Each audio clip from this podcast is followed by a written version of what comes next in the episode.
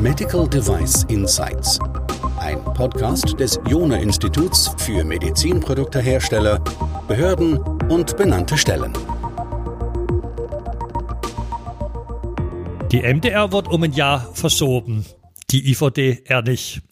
Und so haben viele gar nicht genau auf dem Schirm, was auf sie zukommt. Und im Gegensatz zur MDR werden auch mehr Produkte unter die neue Regularie fallen. Und was diese Anforderungen sind, welche Produkte davon neu betroffen sein werden, das besprechen wir heute mit meinem Kollegen, dem Dr. Sebastian Krömmecker.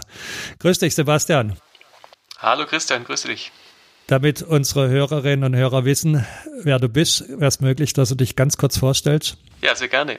Ich bin äh, der Sebastian Gröminger, wie du schon gesagt hast, und bin der Leiter der IVD-Gruppe oder des IVD-Teams im Jona-Institut und wir haben die Verantwortung, ähm, unsere Kunden im Jona-Institut zu beraten, ganzheitlich für die Zulassung und Inverkehrbringung von In-vitro-Diagnostika.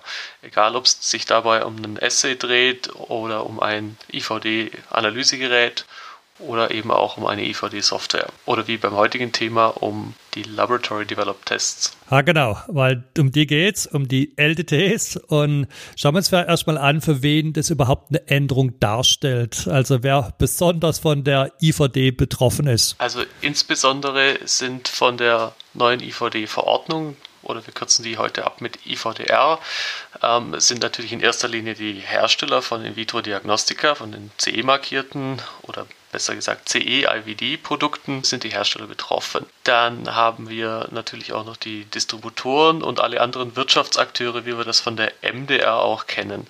Ähm, hier kommt jetzt aber was ganz Neues ins Spiel, nämlich dass diesmal die IVDR mit ihrer Einführung auch die Labore mit in die Pflicht nimmt. Und das hat den Hintergrund, dass natürlich die Labore ähm, genauso in ihrer Dienstleistung das anbieten, was äh, mit CE-markierten Produkten angewandt wird, wenn wir im Labor Eigenentwicklungen anwenden und diese den Patienten bzw. den behandelnden Ärzten zur Verfügung stellen. Verstehe ich dich richtig? Also wir haben hier was Ähnliches, was die MDR auch kennt, und zwar mit dem Begriff der Eigenherstellung. Nur sind es in diesem Fall jetzt nicht die Krankenhäuser, die die Eigenherstellung machen, sondern die Labore. Ganz exakt. Das kann man im Prinzip äquivalent betrachten. Welche Regeln müssen jetzt diese Labore alle einhalten? Also eins hast du schon mal genannt gehabt, das ist die IVDR. Gibt es noch weitere Regularien, an die wir denken sollten? Ja, also bisher gibt es ja auch die Regularien im Deut vom deutschen Gesetzgeber. Das ist einmal das Medizinproduktegesetz, die Medizinproduktebetreiberverordnung und die Medizinprodukte-Sicherheitsplanverordnung, ähm, genauso wie die Medizinprodukteverordnung, die ja auch die, die Leistungsbewertung, also sprich die klinischen Studien, die gemacht werden müssen, damit wir Produkte konform in Verkehr bringen. Das regelt im Prinzip ja bisher der deutsche Gesetzgeber für die medizinischen Labore und nun wird das eben zumindest ähm, auf einer generellen Ebene auf die europäische Ebene in der IVDR gehoben. Jetzt hast du gerade gesagt, dass davon einige Labore betroffen sein werden von diesen geänderten Regularien. Betrifft es jetzt alle Labore oder gibt es da, also beispielsweise, wenn jetzt ein Labor eher forschend tätig ist, müssen die da auch Rücksicht drauf nehmen? Nein, also rein forschende Labore sind davon ausgenommen. Das sind ja Labore, die Research-Use-Produkte anwenden, also sprich for Research Use Only Claims auf den Produkten angebracht sind und ähm, die nutzen ansonsten natürlich auch noch Geräte für allgemeine Laborzwecke. Die sind hier nicht betroffen. Wenn es also rein um die akademische Forschung geht, ähm, kann man sie absolut ausschließen. Es gibt aber Labore, die natürlich dort im Grenzbereich unterwegs sind, die zum Beispiel neue CE-markierte oder zur Mark CE-Markierung ausstehende Produkte testen, also auch die Konsiliarlabore, wie jetzt das häufig zitierte Drostenlabor in Berlin, wendet ja auch Produkte an, die eine CE-Markierung bekommen soll. Die sind sozusagen in einer Zwischenstufe unterwegs für Produkte für Leistungsbewertungszwecke. Erst wirklich betroffen sind dann die Labore, die tatsächlich dann für Patienten die Ergebnisermittlung durchführen im Sinne eines medizinischen Labors. Okay, das heißt, wir haben jetzt so mehrere Fälle, die wir auseinanderhalten müssen. Wir haben einmal diese Research-Only-Sachen, die fallen nicht mit runter. Dann haben wir Labore, die Produkte in gewisser Weise ausprobieren, ja, also in, der, in der Leistungsbewertung tätig sind. Und dann haben wir Labore, die dann wirklich auch eigene Produkte anwenden, um der Diagnose von Patienten zu dienen. Und genau für diese letzte Gruppe oder um diese letzte Gruppe geht es jetzt hier. Und an die wenden sich jetzt auch dann explizit die Regularien. Ganz genau so kann man es verstehen. Und da muss man vielleicht noch den Fall unterscheiden, dass es eben Labore gibt, die ausschließlich CE, IVD markierte Produkte anwenden, entsprechend der Gebrauchsinformationen, die der Hersteller mitliefert und eben solche, die daran feilen oder vielleicht sogar ein lass, lass uns vielleicht Konkurrenzprodukt dazu entwickeln ähm, und dieses dann auch anwenden. Oder vielleicht eines, das eine, eine weitere Zweckbestimmung oder eine ergänzende Zweckbestimmung erfüllt, indem es vielleicht eine Patientengruppe adressiert, die von dem CE-IVD markierten Produkt am Markt nicht ähm, berücksichtigt wird. Okay, das war jetzt auch noch wichtig, dass du darauf hingewiesen hast. CE-Markierung haben ja wahrscheinlich jetzt alle Produkte oder sehr viele, aber wir sprechen jetzt eben über CE. IVD, also das heißt eine Konformitätserklärung bezüglich der IVDD bzw. der IVDR. Ganz genau. Was waren denn die Gründe dafür, dass die IVDR, über die wir jetzt gerade hier sprechen, beschlossen hat, dieses Thema Eigenherstellung neu zu regeln? Ja, also im Prinzip hat der äh, Gesetzgeber, der europäische Gesetzgeber hier erkannt, dass man, ähm, wenn man das Thema In-vitro-Diagnostika ganzheitlich betrachten will, dass man dann ähm, aus den genannten Gründen eben Labore nicht außen vor lassen darf. Wenn wir uns das Szenario vorstellen, ist es ja egal, ob der Patient äh, zum Arzt kommt, sich behandeln lässt äh, und dann vom Arzt den Rat bekommt, dann könnte man ja einen Test machen und diesen Test lässt man ja üblicherweise dadurch machen, dass man eine Probe ins Labor einsendet und für den Arzt, für den behandelnden Arzt und für den Patienten ist nicht ersichtlich, dass tatsächlich hier das Labor einen CE-markierten Test, CE-IVD-markierten Test ähm, anwendet oder ob es eine Eigenherstellung des Labors ist. Das ist sozusagen intransparent. Und diese Situation hat ähm, die Europäische Kommission oder der europäische Gesetzgeber erkannt und hat das auch in seinen Erwägungsgründen dargestellt, dass man ein höchstmögliches Gesundheitsschutzniveau erreichen möchte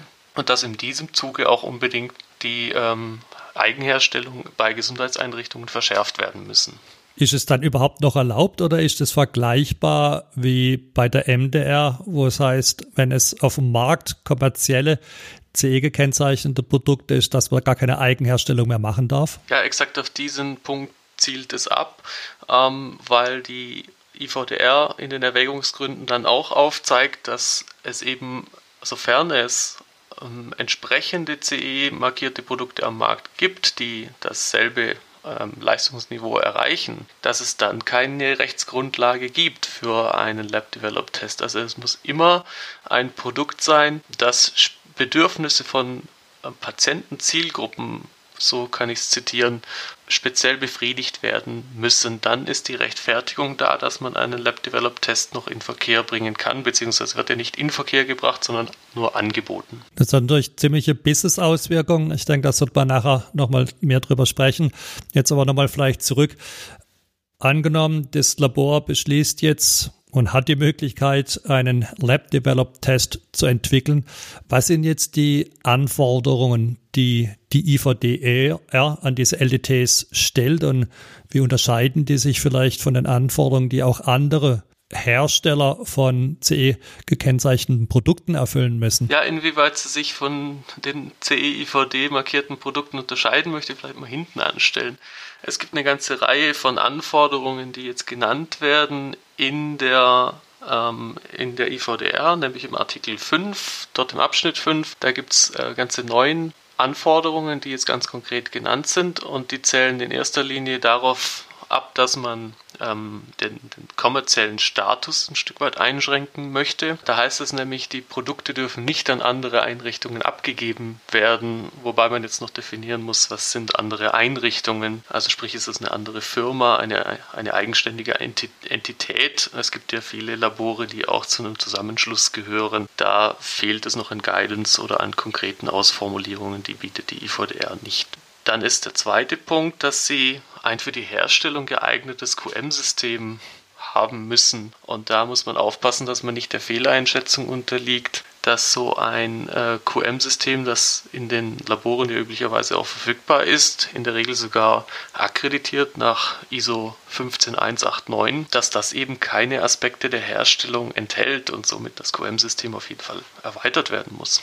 Der dritte Punkt ist, dass das Labor definitiv nach dieser genannten ISO 15189 akkreditiert sein muss, wobei auch nationale Vorschriften dann ähm, erlaubt sind und wir haben das schon abgeklärt. Im Prinzip ist das in Deutschland ja die Vorgabe der Richtlinie der Bundesärztekammer für die Qualitätssicherung in der Labor Laboratoriumsmedizin und diese nationale Vorschrift wird dann auch äquivalent gelten. Also diese würde ausreichen, wobei natürlich auf internationaler Ebene in Europa die ISO 15189 der richtige Standard wäre.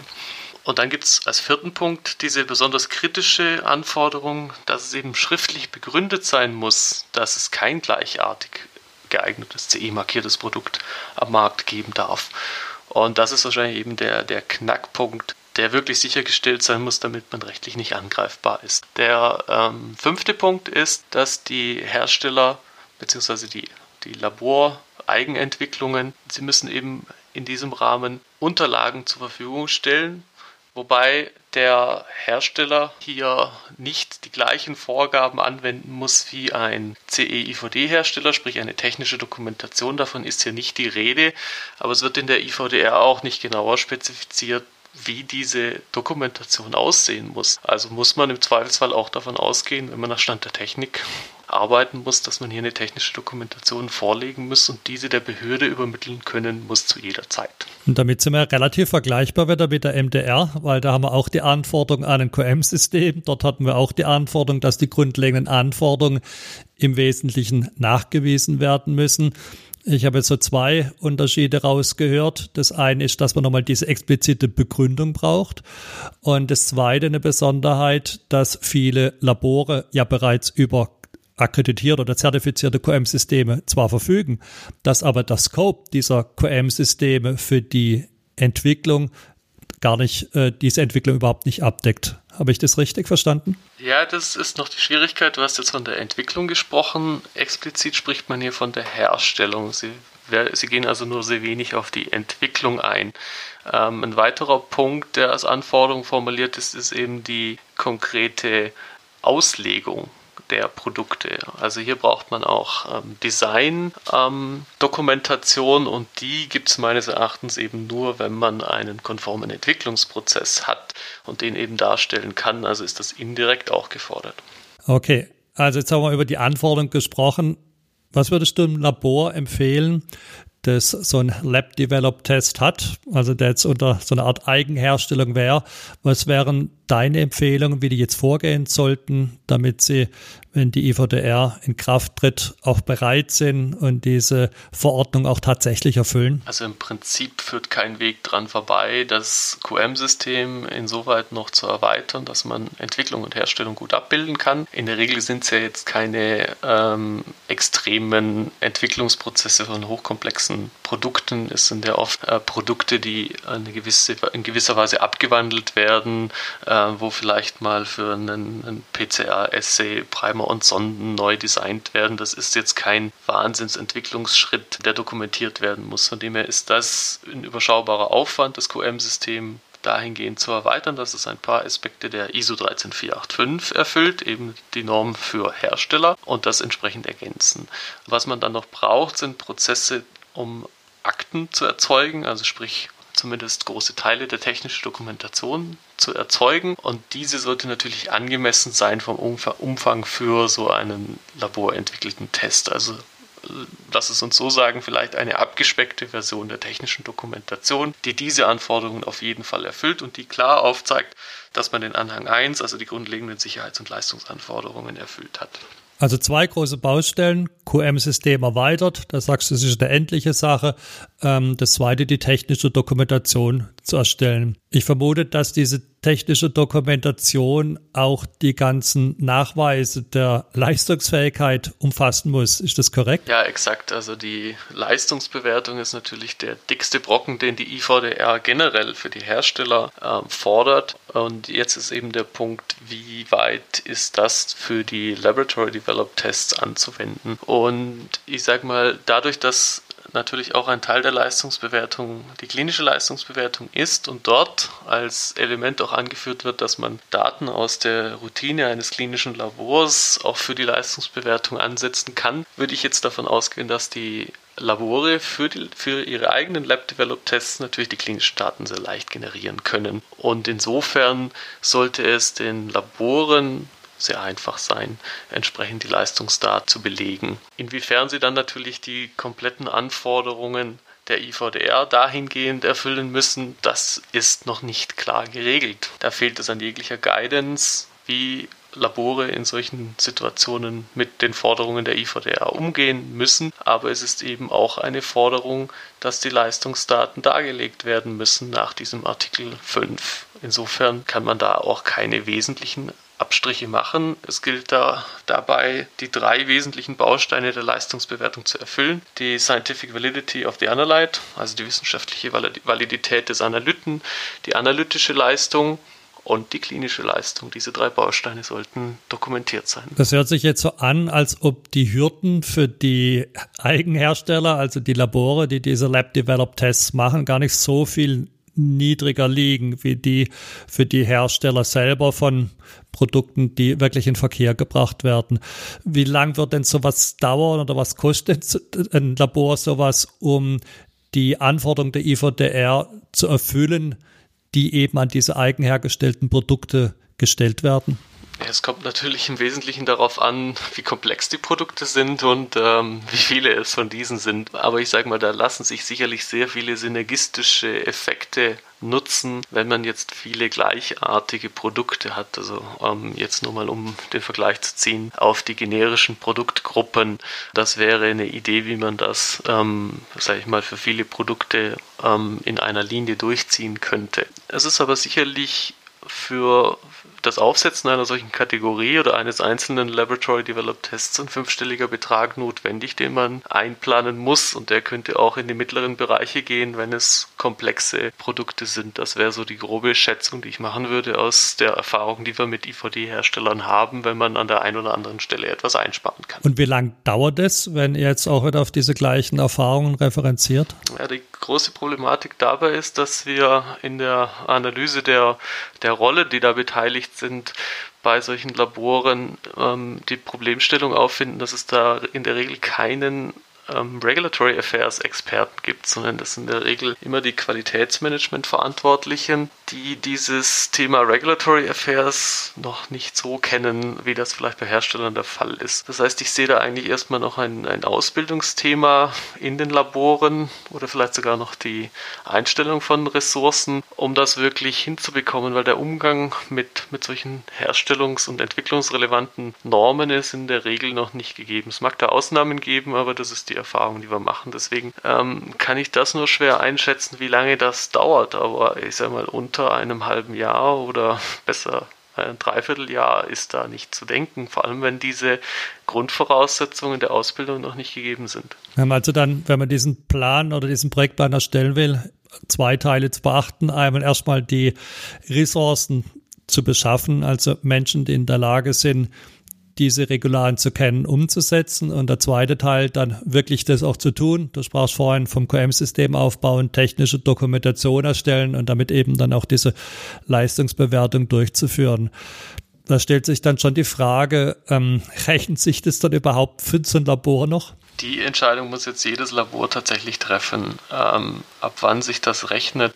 Es gibt natürlich sicherlich Labore, die sich auch spezialisiert haben auf äh, Rare Diseases. Da wäre es natürlich extrem schade und, und vielleicht sogar bedauerlich ähm, für, die, für die Gesellschaft und für unser Gesundheitswesen, wenn wir jetzt ähm, solche Patienten im Stich lassen würden. Also da ist am Ende auch der Gesetzgeber gefordert, ähm, da wieder Korrekturen zu schaffen, wenn das Gesetz diejenigen jetzt zu hart bestraft, die sich um solche ähm, Patientengruppen kümmern. Was also definitiv aber im Gegensatz dazu nicht mehr geht, ist, dass ein Labor im Prinzip einem CE-IVD-Hersteller Konkurrenz macht, ähm, dadurch, dass es einen eigenentwickelten Test anbietet, der genau dasselbe macht wie ein, ein CE-markierter Test. Nur weil man eben weiß, man unterliegt nicht den, den strengen äh, Überwachungen durch benannte Stelle, kann man natürlich da Kosten sparen und auch in der, in der Entwicklungsintensität ähm, könnten da theoretisch ähm, schlankere Wege gefahren werden, was aber dann eben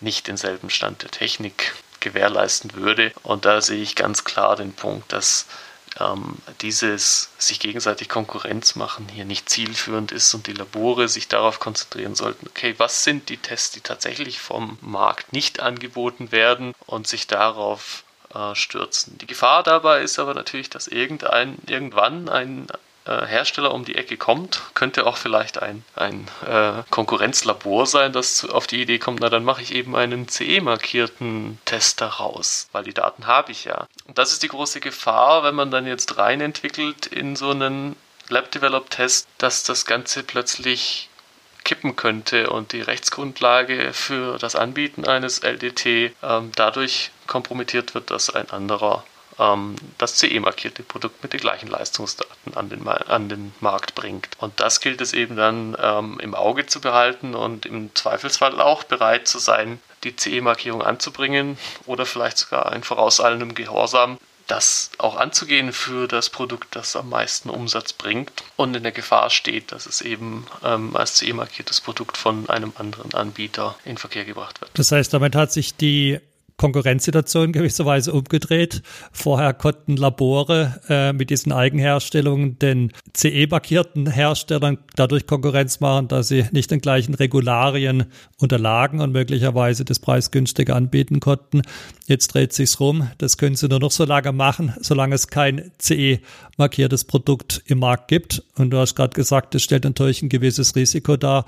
Das heißt, wenn man dieses Risiko vermeiden will, wäre es ganz hilfreich, dass man diesen Weg weitergeht und eben nicht nur die Anforderungen dieses Artikels 5 erfüllt, sondern dann tatsächlich auch eine CE-Markierung anstrebt. Ein Satz, den ich für besonders bemerkenswert auch halte, den du gerade gesagt hast, ist, es geht ja letztlich darum, dass wir für unser Gesundheitssystem leistungsfähige Produkte entwickeln, sichere Produkte entwickeln. Und aus diesem Grund ist es auf der einen Seite gut, dass man die Latte da etwas höher geschraubt hat für die Labore, die eben bisher nicht so streng reguliert waren, dass wir aber auf der anderen Seite auch unbedingt vermeiden müssen, dass Patienten unterversorgt werden, weil Patienten, äh, weil Labore diese Anforderungen nicht mehr erfüllen können. Und dazu sollte es niemals kommen. Und da möchten auch wir vom Jona-Institut auf jeden Fall unseren Beitrag leisten. Wir helfen also auch kleinen Laboren, auch zum Teil kostenlos, beispielsweise unser Micro-Consulting